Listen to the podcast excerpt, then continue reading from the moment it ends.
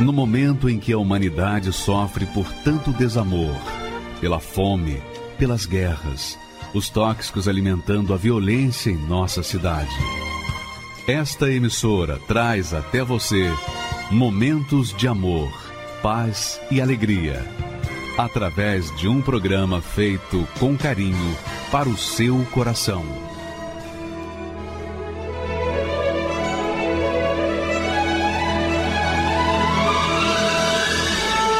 E agora, com você, a Palavra Amiga do Bispo Macedo.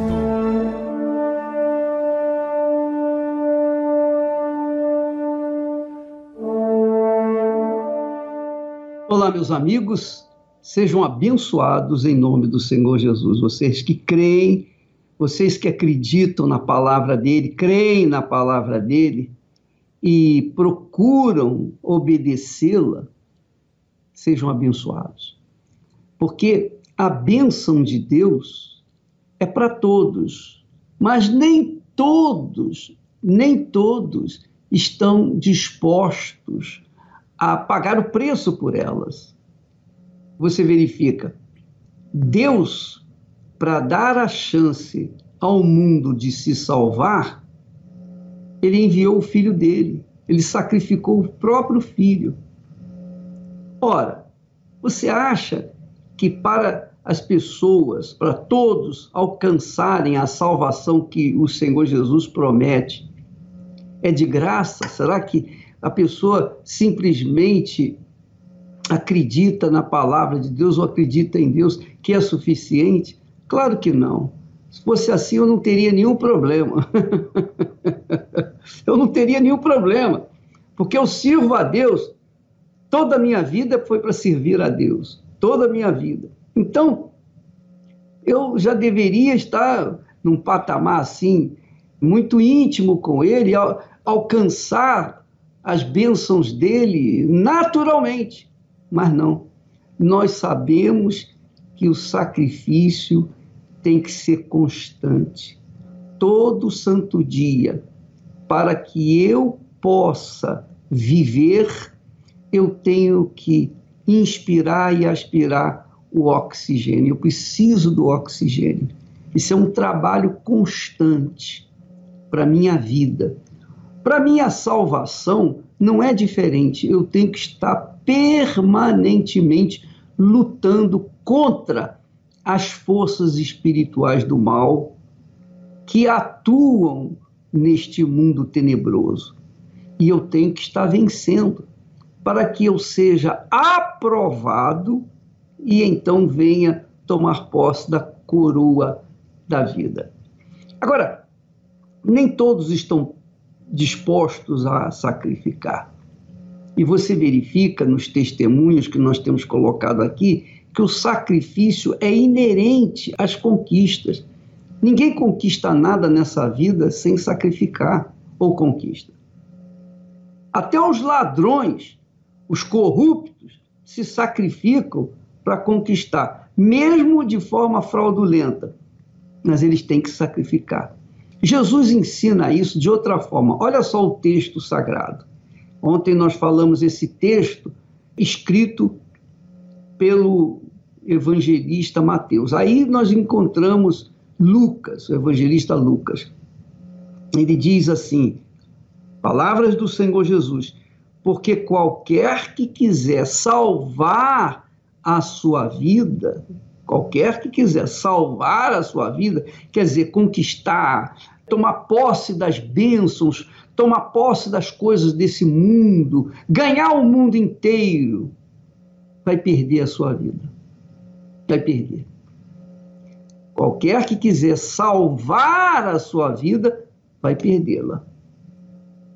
Vai perdê-la mas qualquer que por amor de mim, por amor de mim, perder a sua vida, a salvará.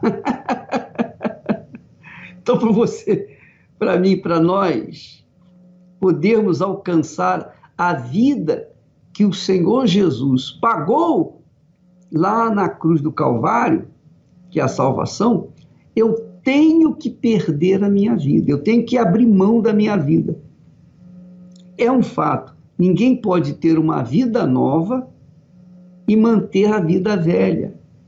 Não dá. Então, ou você fica com a vida velha, continua com a vida velha, ou você abre mão da vida velha, dá a sua vida velha estragada, que tem sido um lixo, coloca no altar e você vai receber uma vida nova. Mas é assim, tudo por tudo. No fundo, no fundo, quem ganha somos nós, porque entregamos a Deus uma vida infeliz, uma vida pífia, não é verdade? Tristezas, de angústias, uma vida de fracasso, fracasso econômico, fracasso familiar, fracasso espiritual, fracasso em todos os sentidos. Ora, minha amiga, meu amigo. Então, quando você coloca esse trapo de vida no altar, mas tem que ser 100%, não pode ser uma parte apenas desse trapo de vida, tem que ser 100%. Quando você coloca a sua vida, o seu futuro, tudo os seus projetos pessoais, o que você é, o que você tem, o que você pretende ser ou ter, não importa. Coloca a sua mãe, seu pai, seus filhos, coloca tudo e faz do Senhor Jesus Cristo primeiro na sua vida, então da parte dele você recebe um espírito novo, o Espírito Santo, o Espírito de Deus, o Espírito da criação. Você recebe uma vida nova. Essa é a proposta da fogueira santa do Monte Sinai vida por vida, tudo por tudo. Mas o nosso tudo sempre é insignificante ou até desprezível diante do tudo de Deus. É ou não é? Então, é isso que Jesus está falando. Se você quiser ganhar a sua vida, você vai perdê-la. Mas se você perder a sua vida por minha causa, aí você vai ganhá-la. Agora, para perder a vida para Jesus, você tem que abandonar os seus pecados, você tem que deixar a vida errada que tem vivido. Enfim, você tem que mudar o seu comportamento total, ético, espiritual, emocional, para que então você receba o Espírito da glória, o Espírito de Deus e comece uma vida nova. E isso acontece rapidinho. A partir do momento que você entrega 100%, a sua vida no altar, do altar vem o espírito de uma vida nova. Você recebe uma vida nova. É essa a proposta de Deus. Como é o caso dessa senhora que foi abençoada porque entendeu a proposta do Senhor Jesus para sua vida. Embora tivesse uma vida infeliz, mas ela mudou a história dela porque ela usou a fé com inteligência. Vamos assistir a vida dela, por favor. Pode rodar. Meu nome é Eliane dos Santos, tenho 36 anos. O meu Egito era prostituição. Eu nasci na Bahia, os meus pais tiveram 13 filhos comigo, então a nossa vida foi muito difícil desde o início. A gente morava na roça, então não tinha luz, não tinha água encanada, é, a gente ia lavar roupas no rio. Eu queria sair dali, mas eu não sabia como. E nisso já tinha alguns irmãos aqui em São Paulo. E aí com 14 anos cheguei aqui. E nisso a minha vida toda foi trabalhar em casa de família. De todas as casas que eu trabalhava, parecia que tinha é um mal na minha vida, parecia não, era um demônio na minha vida que, que atraía, sabe? Os meus patrões sempre queriam ficar comigo. Então eu ficava pouco tempo no serviço. Comprei um jornalzinho. Nesse jornalzinho, tudo que eu via era de casa noturna. Casa noturna, oportunidade. Eu vi ali, meu olho brilhou. Falei, eu tenho nada a perder e eu vou. Mas quando realmente eu fiquei com a primeira pessoa foi horrível. Foi muito ruim. É aquela sensação de de nojo. Eu não sabia o que fazer. Tipo, meu Deus, o que, que eu tô fazendo aqui? Eu conheci um, um rapaz que trabalhava no, no, no bar e nisso acabamos ficando. Com o tempo acabei engravidando. Eu tive a primeira gravidez. Ele falou que não queria. Quando a, a minha filha veio a nascer, ela era bem pequenininha ainda E eu comecei a andar de bar em bar, né? Eu ia para um bar com, com as amigas, e aquele bar fechava, e eu ia para um outro bar, eu para um outro bar. Ficava bebendo. Cadê a tua filha? Eu não sei. Cadê minha filha? Eu não sabia onde estava minha filha. Oh, sua filha estava ali. Então, nenhuma dessas, um dia a gente bebendo, bebi tanto, eu peguei no pescoço dela. Ela pequena. Eu peguei e fui apertando, apertando. Eu fui apertando forte, forte. E ela foi abrindo o olho e eu folguei a mão. E ela falou: Mamãe, eu te amo. Com a respiração bem fraquinha. Aí ela falou assim: O Papai do Céu também te ama. Papai do Céu, Papai do Céu não cuidava de mim na minha cabeça. Papai do Céu nunca cuidou de mim. Nisso já era bem mais da meia-noite. E a gente ligou a televisão. E aí tava passando o programa da TV. Vou falar que eu te escuto. E eu ligava, tentava ligar, eu não conseguia por diversas vezes, de uma hora eu consegui. Então quando o pastor atendeu, só, o pastor para ficar ouvindo uma bêbada do outro lado, né? Eu fui falando com ele e ele falou: seca essas lágrimas, para de chorar. Eu respirei, sequei as minhas lágrimas e ele começou a falar comigo. E eu acreditei naquilo. Eu falei, a primeira pessoa que estou ouvindo uma bêbada, uma pouca da manhã, falando que a minha vida vai mudar. Como não sei, mas vai mudar. O que ele falou para mim, eu quis pôr em prática. Na hora eu quis pôr em prática. Quando eu entrei, que eu cruzei aquela porta, é como se alguém estivesse falando comigo nitidamente. Eu estava esperando você. E eu me ajoelhei e falei com Deus. Por que, que eu tinha nascido? Por que, que eu tinha dando tanta volta? Por que, que eu não sabia o que era felicidade? Por que, que eu não sabia o que era um namoro? Nunca tinha um namorado. As pessoas que eu ficava era casado. As pessoas falavam, saía final de semana. Eu não tinha isso, eu nunca tive. Falei para ele que ele só tinha uma opção. Ou ele me matava, ou ele mudava a minha vida. Eu queria cuidar da minha filha. Tinha uma poça de lágrimas no chão. E eu não sabia, não tinha mais o que falar para Deus. A primeira coisa que eu ouvi foi quando o pastor falou assim: A senhora não acredita mais em você, mas Deus acredita. E nós também acreditamos em você.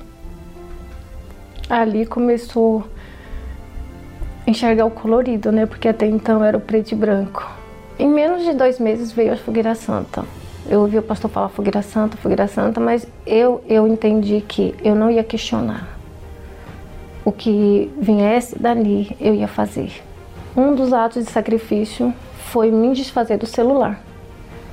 Tinha muitas pessoas que me ligavam é, com propostas de programa, de pagar meu aluguel, de me dar né, o, o que eu precisava no momento, que era comida. Então, ali era a minha garantia que eu tinha. E eu me desfiz dele. Tudo que, que tinha ali fora acabou, quer dizer, ninguém me ligava mais, eu não queria mais. Então a primeira coisa que eu fiz foi largar, literalmente depender de Deus. Então, quem, quem ia fazer aquilo para mim agora? Quem ia pagar o meu aluguel? Quem ia dar comida na minha mesa. Eu fiquei na dependência de Deus. Então, para mim que não estava trabalhando, eu fui gerar meu sacrifício. Eu tinha um valor que eu nunca tinha conseguido segurar na minha mão. Então você estava na tua casa onde precisava comprar comida. Teve uma pessoa da minha família que falou que eu era louca. Por que, que eu estava fazendo aquilo? Como que eu tinha coragem de deixar minha filha sem a comida para dar o dinheiro pro bispo? Foi isso que eu ouvia. A única voz que eu ouvia era: Eu sou contigo. Eu catei, eu, eu procurei na casa as moedas, porque não tinha que ficar nenhuma moeda. Então eu não contei as moedas. Então foi 700 reais mais umas moedinhas. E eu falei para Deus: aqui dentro desse envelope não tá o dinheiro. Eu tô colocando a minha vida. E eu coloquei a minha vida no envelope. O sacrifício foi realmente abrir mão de muita coisa. Quando eu passei para o outro lado do altar, a única coisa que você sente é paz. É a primeira coisa que vem dentro de você, é a paz, é a certeza que Deus te aceitou. E ali embaixo, quando você desce, é só a materialização daquilo que você fez. É o sacrifício, aquele pedido que eu fiz, que era ter o Espírito Santo, que tanto eu ouvia falar, eu tive ele. Hoje ele está aqui dentro de mim, ele mora em mim. Ele realmente é a melhor coisa que pode existir na minha vida. Foi o primeiro resultado. Ali é o começo de tudo. Eu, eu, eu confesso que até eu me assustei, porque as coisas começaram a acontecer rápido. Algumas pessoas ali dentro da igreja, eles que de anos de igreja perguntou o que, que eu tinha feito. Porque o que eles viam acontecer na minha vida, tipo assim, não acontece, isso não é normal. Eu cheguei na igreja, com menos de dois meses, eu recebi o Espírito Santo. menos de cinco, seis meses eu conheci meu esposo. Veio aquilo que todo ser humano, que toda mulher quer, é uma família. Eu conheci meu esposo na igreja. nunca fiquei de fora de fogueira santa nenhuma. Todas as fogueiras santas eu tô lá perguntando para Deus o que, que Ele quer de mim. É a primeira coisa que você tem que perguntar. Uma coisa é eu dar o que eu quero, outra coisa é dar o que Deus quer. Para quem não tinha nada a gente hoje tem, quer dizer, a, a, principal, né, que é o Espírito Santo, que é a paz que você tem. Eu tenho uma família abençoada. Eu tenho filhos maravilhosos, minhas filhas são umas bênçãos. Aquela pequenininha que eu tentei matar é minha amiga. Aonde eu vou, ela vai. Para quem não tinha onde morar, para quem vivia de favor, para quem não tinha, quando saía de favor, não tinha dinheiro para pagar aluguel. Hoje eu tenho a minha casa a gente tem sete casas que estão alugadas. A gente tem dois terrenos. Tem um salão comercial. Eu tenho meu carro. O meu esposo tem um carro dele. E o mais importante de tudo isso, gente, o altar. Foi de lá que veio. Foi de lá a ponte que eu saí do Egito. Meu nome é Maria Isabel, atualmente eu sou assistente de desembargadora no Tribunal Regional Federal e eu vivi um Egito que se dava exatamente num ambiente como esse. É, eu estava condenada por uma doença incurável. Tinha 37 anos e aí minha vida virou um tormento. É, de idas a hospitais, laboratórios, consultórios médicos, é, não só a minha como a do meu marido, que não conseguia trabalhar para estar tá me acompanhando. E essa doença, na verdade, ela é uma doença que ela atacou os meus rins, mas é uma doença do sistema imunológico, por isso que foi de difícil diagnóstico.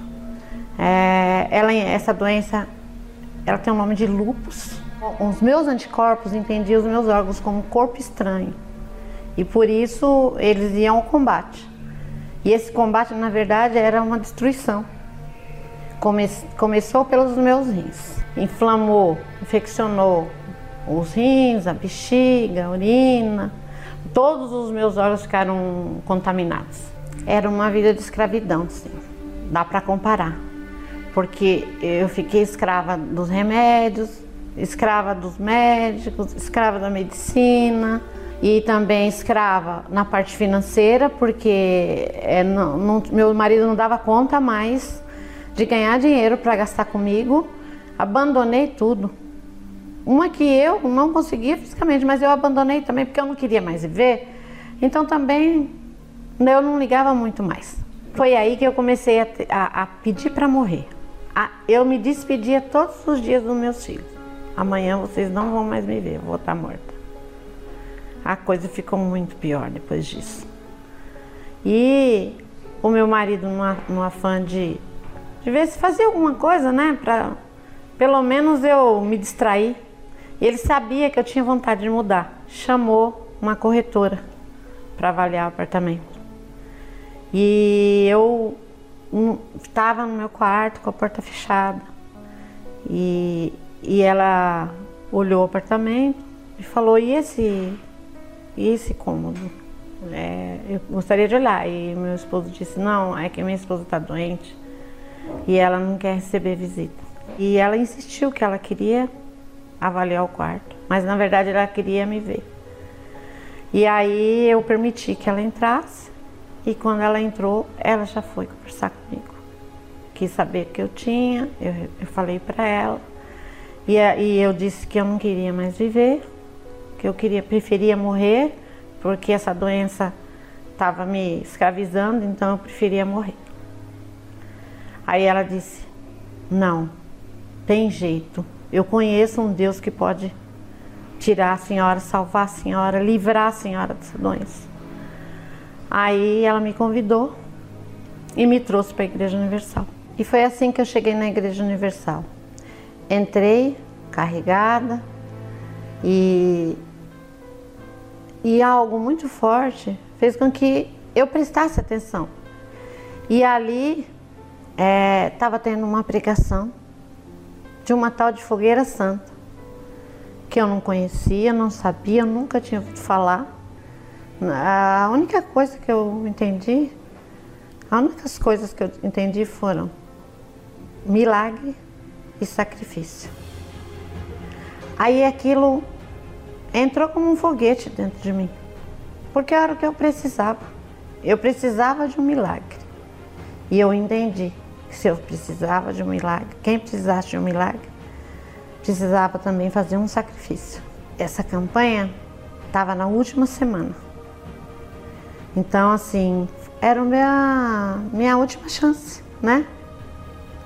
E eu, na hora, eu fui, eu não estava mais andando, mas eu quis ir pegar o, o envelope.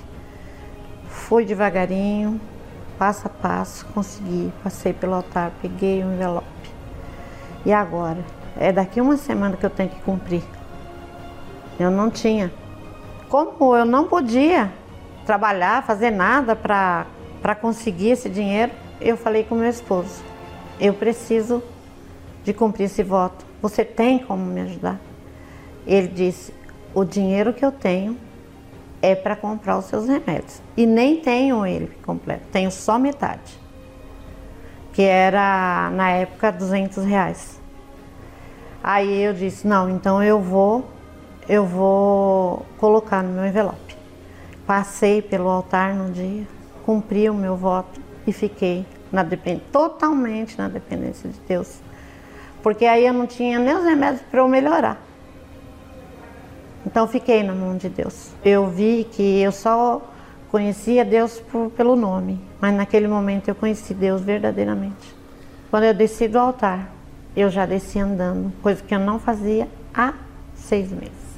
Eu já conseguia é, cuidar dos meus filhos. Logo nos primeiros dias fui voltando. A doutora me passou uns exames que era pré-hemodiálise para iniciar a sessão de hemodiálise. E aí eu fiquei até internada para fazer esses exames. E quando eu retornei, ela já estava com a folhinha preparada para marcar a data da hemodiálise. Só que aí a surpresa foi grande, porque os exames estavam é, dando 100%. Rim, os rins com funcionamento de 100%, sem nenhuma lesão. Ela não acreditava. Ela queria repetir os exames, mas depois ela verificou, olha, o doutor que fez essa biópsia renal, ele fez muito bem feito, ele retirou três pedaços dos seus rins. E nos três a análise é, foi perfeita, não, a senhora não tem nada, a senhora não tem mais nada. Eu aprendi o caminho de como agir a minha fé. Eu aprendi a a fé e aprendi o caminho, a fogueira santa de Israel eu, eu percebi que eu podia, né, a, a sonhar, voltar a sonhar de novo. E aí, como eu queria voltar, né, minha vida profissional, 20 anos, quase 20 anos fora do mercado, quase 40 anos de idade, era algo que humanamente falando era impossível. E nessa área, a bênção foi grande. Hoje eu é, sou servidora de um tribunal federal, é um dos mais altos cargos dentro do gabinete. Então eu não conseguia um simples emprego, eu consegui um emprego executivo. Eu, que era só uma dona de casa, hoje sou uma advogada. Meus filhos já estão casados, tem, os dois têm os apartamentos deles, têm carros também, se formaram na faculdade. O sacrifício me ensinou que a gente deve é, trazer a fé de dentro para fora. E sem sacrificar, não tem como você mostrar que você tem fé. Porque aí você vai ter aquela fé que todo mundo fala que tem. E a fé que eu desenvolvi na Fogueira Santa de Israel é uma fé verdadeira, uma fé com resultado, uma fé sobrenatural. Mas para demonstrar essa fé, a gente precisa de fazer o sacrifício. Porque é através dele que a gente vai demonstrar a fé, a confiança em Deus e obter os resultados, que foi o que aconteceu comigo. Na verdade, eu não, não tive uma benção, não. Eu, tive, eu ganhei uma vida com o sacrifício. Sem ele, eu não estaria aqui hoje falando. A demora dos filhos de Israel em clamarem a Deus no Egito foi a demora do seu sofrimento naquela terra. Mas quando decidiram invocar ao Altíssimo, ele de pronto enviou o seu socorro. Veja a ordem de Deus a Moisés no Monte Sinai. Vem agora, pois e eu te enviarei a Faraó, para que tires o meu povo, os filhos de Israel, do Egito. Deus deixou bem claro que era naquele exato momento que o estava chamando, e não mais tarde ou no dia seguinte. A demora em agir é o que atrapalha muitas pessoas, pois ficam protelando aquilo que deveriam fazer agora. O ano está terminando e muitos ainda carregam a escravidão de quando ele começou. Reaja, decida, não deixe para amanhã aquilo que você precisa fazer hoje. O altar do Monte Sinai é para aqueles que não aguentam mais esperar por um fim ao seu sofrimento. Deus está te chamando agora. Vem e passe a ver as maravilhas de Deus na sua vida. Estamos na semana da decisão. Agora mesmo, tome uma atitude de fé contra esta situação de humilhação e vergonha. Procure hoje uma universal e saiba como participar da Fogueira Santa no Monte Sinai, o Monte dos Impossíveis. Pois é, minha amiga e meu amigo, você vê como é bom a gente usar a cabeça, né, ao invés de usar o coração. Porque pelo coração, a doutora Maria Isabel, ela jamais faria o sacrifício. Ela jamais faria o sacrifício. Por quê? Porque o coração contraria a fé, a fé sobrenatural. Deus é um Deus espírito, é verdadeiro. Como é que você pode esboçar uma fé natural num Deus sobrenatural? Não dá, é impossível. Por isso que Jesus disse: aquele que quiser ganhar a sua vida vai perdê-la. Mas quem quiser perder a vida por amor de mim, quer dizer, entrega total, incondicional, vai ganhá-la, vai salvá-la. Então eu queria que você entendesse, minha amiga, que aí está o segredo do milagre com Deus. Todos nós cremos em Deus, mas o milagre só acontece com aqueles que sacrificam. Mas não sacrificam apenas o econômico, o financeiro, sacrifica tudo ao ponto de ficar na dependência completa de Deus. Foi o caso da doutora Maria Isabel. Quando ela subiu no altar, ela subiu carregada. Ela subiu sem poder andar. E colocou no altar aquilo que ela tinha, que iria poder comprar alguns remédios, a metade dos remédios. Ela ficou na dependência de Deus. Ó oh, Deus, é tudo que eu tenho é tudo que eu tenho, que representava toda a sua vida. E o resultado é que, quando ela passou no altar, ela já saiu andando. E hoje a vida dela é uma vida brilhante, porque ela fez faculdade, fez concurso público, está trabalhando num excelente cargo, tem garantia por toda a sua vida e Deus está abençoando a vida dela e a da família dela. Por quê? Porque ela fez um sacrifício, apenas um sacrifício. Ela colocou o seu tudo no altar. E se você não fizer isso, se não for com tudo para o altar, vida por vida, tudo por tudo, é melhor que você não faça isso, melhor que você não vá.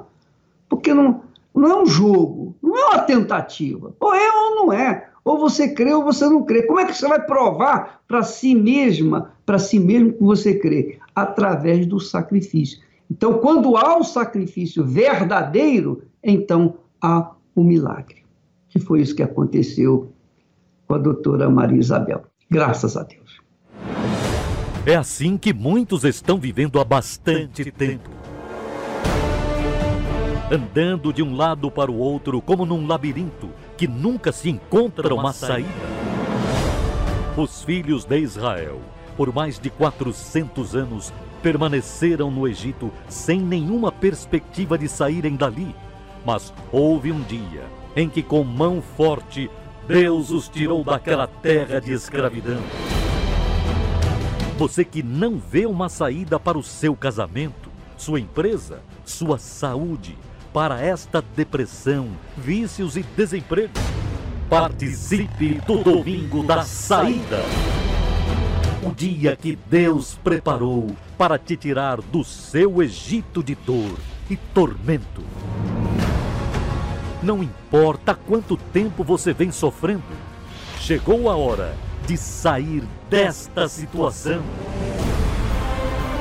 Neste domingo, às 7 horas, 9 e meia e 18 horas, no Templo de Salomão, Avenida Celso Garcia, 605 Brás, ou em uma universal mais próxima de você. Nós temos outro testemunho muito interessante que é o do Alex, do outro lado do oceano.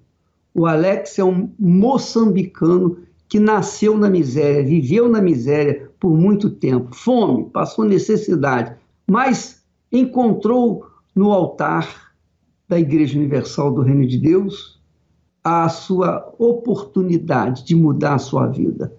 Agora, com as palavras dele, nós vamos ouvir a sua história, por favor. Vamos passá-la. A minha vida antes era era pesado, era muito triste, muito, muito sofrimento que nós tínhamos.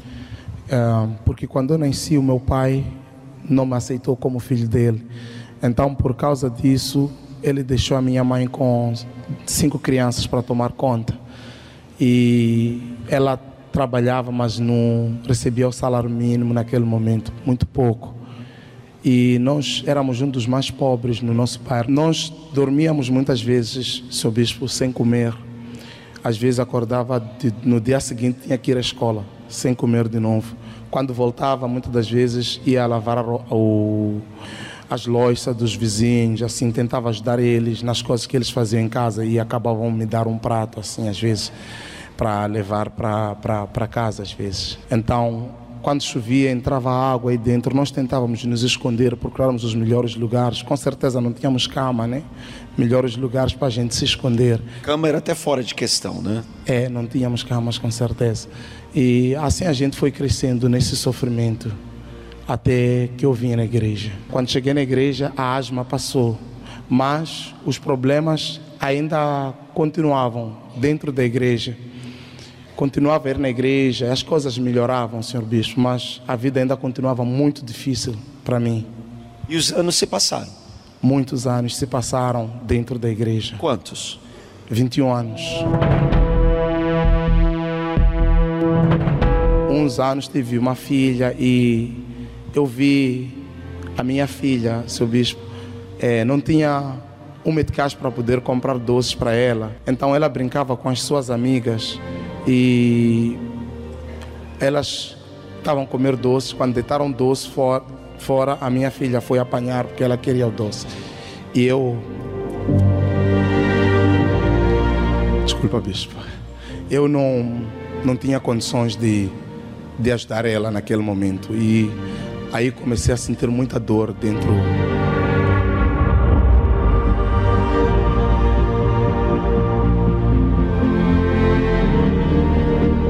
comecei a sentir muita dor dentro do coração por causa disso, sou bispo. E o que doía mais é que eu vinha aqui na igreja,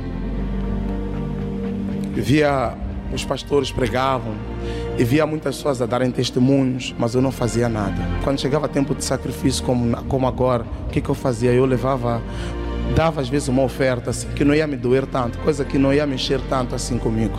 E quando você viu os testemunhos no altar, as pessoas contando da mudança delas, o que, que passava na sua cabeça? Eu pensava que as pessoas que estavam a dar testemunhos, eles já tinham uma base, porque porque eles tinham família, eles estudaram, de repente outros têm muitos. Nós, quando crescemos nos bairros, vimos pessoas que vêm na cidade como pessoas que tinham mais privilégios.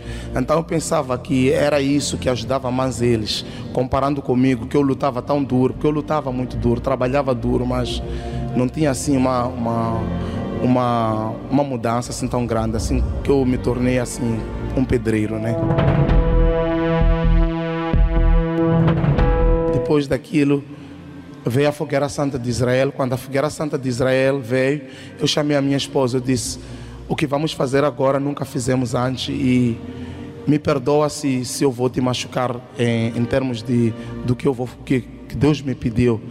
Se, se Deus não responder, não tem problema, nunca mais vou fazer uma coisa dessas, mas agora eu vou no altar. E ela concordou nós levamos primeiro a nossa filha para a casa da, da minha mãe e depois nós fomos para onde estávamos a alugar, naquele apartamentozinho.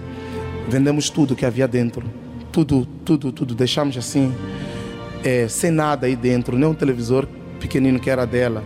Vendemos, é, vendemos as nossas alianças de casamento, vendemos a roupa, vendemos. É, tinha um carro velho, né?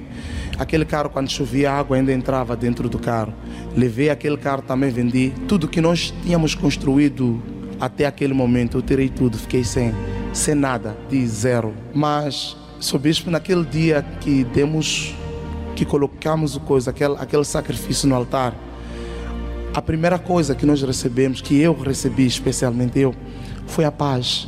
Eu comecei a ter uma paz naquele dia, uma paz muito grande que eu não posso explicar. Após 21 anos de igreja. Após 21 anos de igreja, se Deus não tivesse me abençoado em termos das finanças e tudo mais, ainda assim eu ficaria feliz, porque foi algo muito maravilhoso que eu tive naquele dia. No dia seguinte, as coisas começaram a mudar, São Bispo.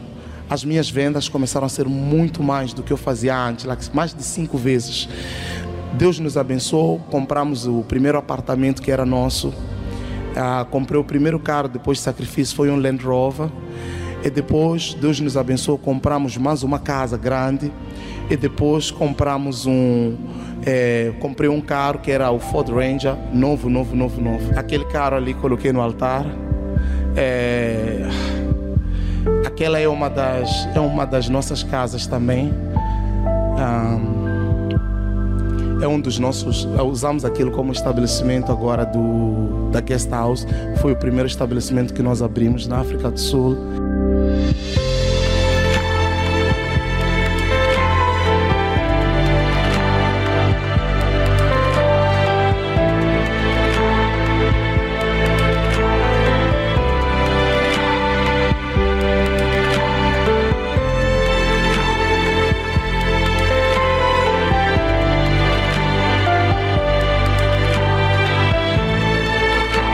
Viajo, Deus já nos deu condições de poder viajar assim, nunca na, na classe assim econômica normal, sempre estou na, na melhor classe que existe no, no, no aeronave.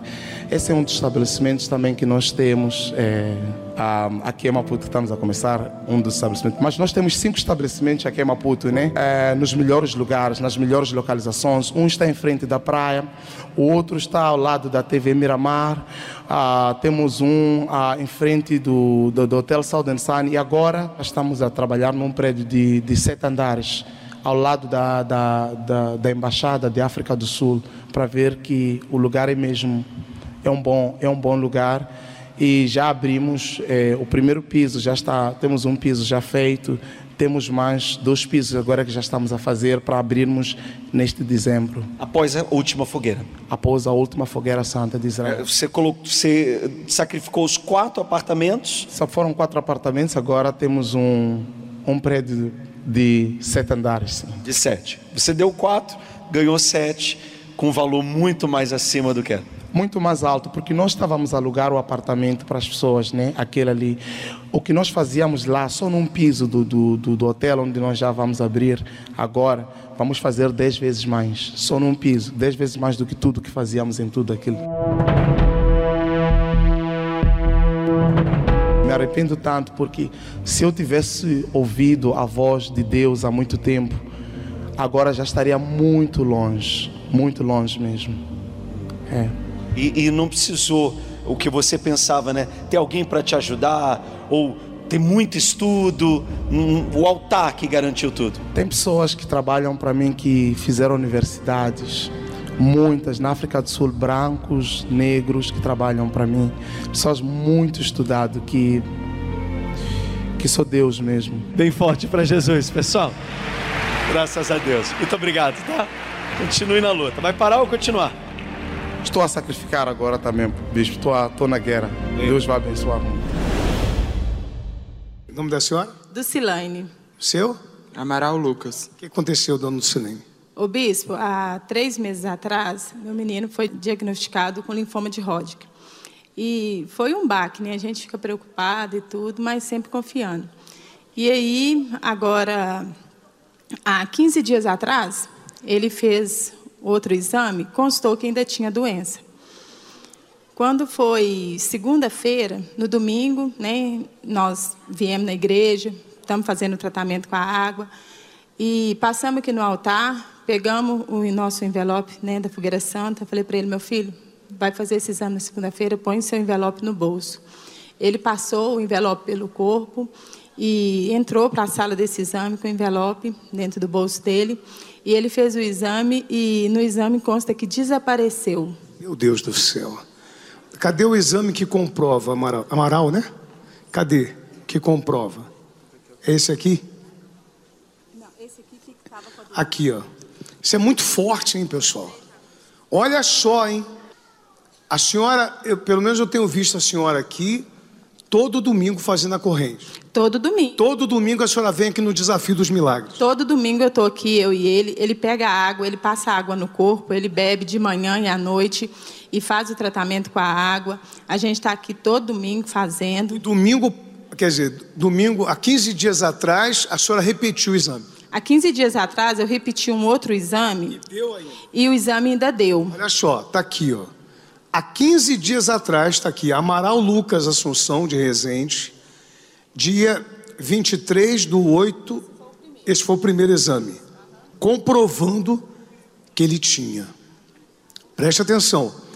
Aí, semana passada, a senhora subiu nesse altar.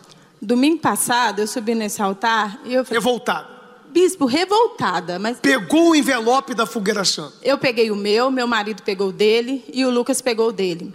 E aí eu disse, falei para Deus, levantei o envelope e falei assim, Deus, ainda esse ano, eu tenho que dar testemunho nesse altar da cura do meu filho, porque eu não aceito. Eu não aceito, eu já estou na igreja há muito tempo, eu não aceito isso. Entendeu? Isso veio para me testemunhar. Isso veio, eu não aceito essa doença. A doença não é de Deus. Eu estou aqui para dar testemunho, então tem que sair. Aí a senhora falou para ele pegar o envelope e passar no corpo dele. E passar no corpo dele. Só uma observação, bispo. No dia que nós ficamos, nós recebemos o diagnóstico da doença, ele falou assim para mim, mãe, ele ficou assustado. Falei, meu filho, não preocupa. Esse câncer escolheu a pessoa errada, o filho da pessoa errada. Você está entendendo? Só Deus para te tirar de mim. Não tem câncer, não tem doença, não tem nada. E eu vou te falar outra coisa, meu filho. O- na Bíblia está escrito que o que desce à sepultura não glorifica o nome do Senhor. Então não é sua hora, não. Você está entendendo? Você pode ter certeza que você está curado. Nós vamos sair, isso, nós vamos passar por esse processo, mas é para dar testemunho do Deus que eu sirvo. Então você pode ficar tranquilo. Eu não temo, eu não tive medo do meu filho morrer. Eu tive revolta de saber que Satanás ousou tocar no meu filho. Isso foi uma revolta. Cadê o exame? Impaciente daqui, ó. evidenciando ausência de hipercaptação anormal, está aqui, ó. Resposta completa. Está curado. Nosso Deus é forte, hein, pessoal? O nosso Deus é grande, hein? Você está vendo? Agora, a senhora manifestou a fé. Manifestei. Nem cumpriu o voto ainda. Nem cumpriu o voto ainda, mas eu falei para Deus, Senhor, no domingo à noite, falei assim: olha, meu Deus, é, amanhã meu filho vai fazer esse exame. Me mostra, me mostra a resposta, porque não é a primeira vez que eu estou indo para o altar, não. Eu já tenho uma vida no altar de muitos anos, eu quero resposta. E graças a Deus, ele até falou comigo, mãe, meu exame hoje foi tão rápido que. Eu falei, meu filho, é porque não tem mais nada. Amém, amém, pessoal. Parabéns pela fé da senhora. Deus abençoe. Amém?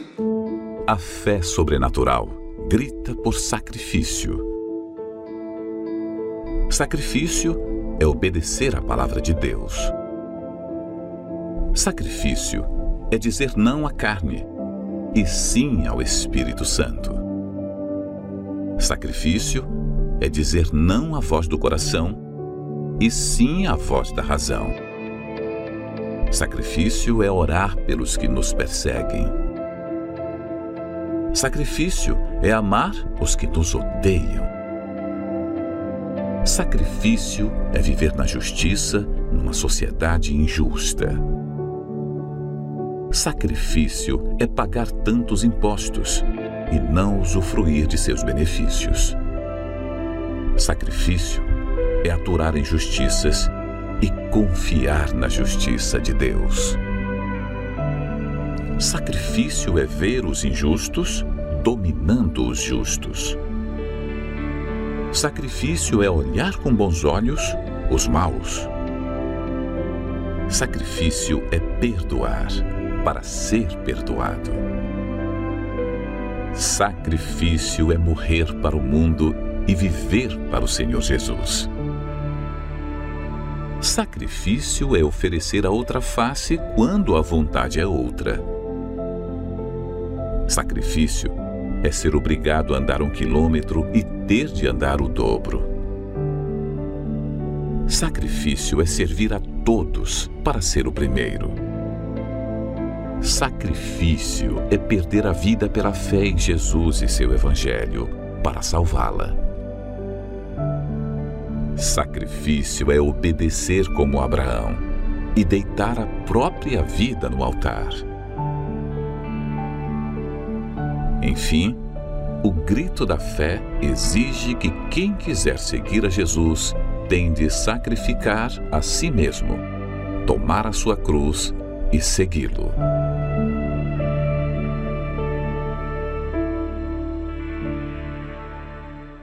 Você está vendo, minha amiga? Você sabe por que, que muitas pessoas creem em Deus e vivem uma vida infeliz, miserável, como se crescem no diabo? Justamente por isso, porque elas têm uma fé que não sacrifica. Elas têm uma fé teórica. Elas têm uma fé natural. A fé natural não conquista o milagre. Tem que ser a fé sobrenatural. E a fé sobrenatural exige o sacrifício. E quem crê nessa fé, amém. Quem não crê, paciência. Quem crê vai, quem não crê fica. É uma questão de, de fé. Você tem a sua fé, eu tenho a minha fé, cada um tem a sua fé. Quem crê de fato e de verdade sacrifica, e quem não crê não sacrifica, e consequentemente vai ficar chupando o dedo. Nós vamos ficando então por aqui. Amanhã estaremos de volta nesse horário e nesta emissora. Deus abençoe a todos em nome do Senhor Jesus. Amém. Fogo que vem do céu, venha de dentro de mim, como a sarça do deserto, vai queimando sem ter fim. Eis que tudo se faz novo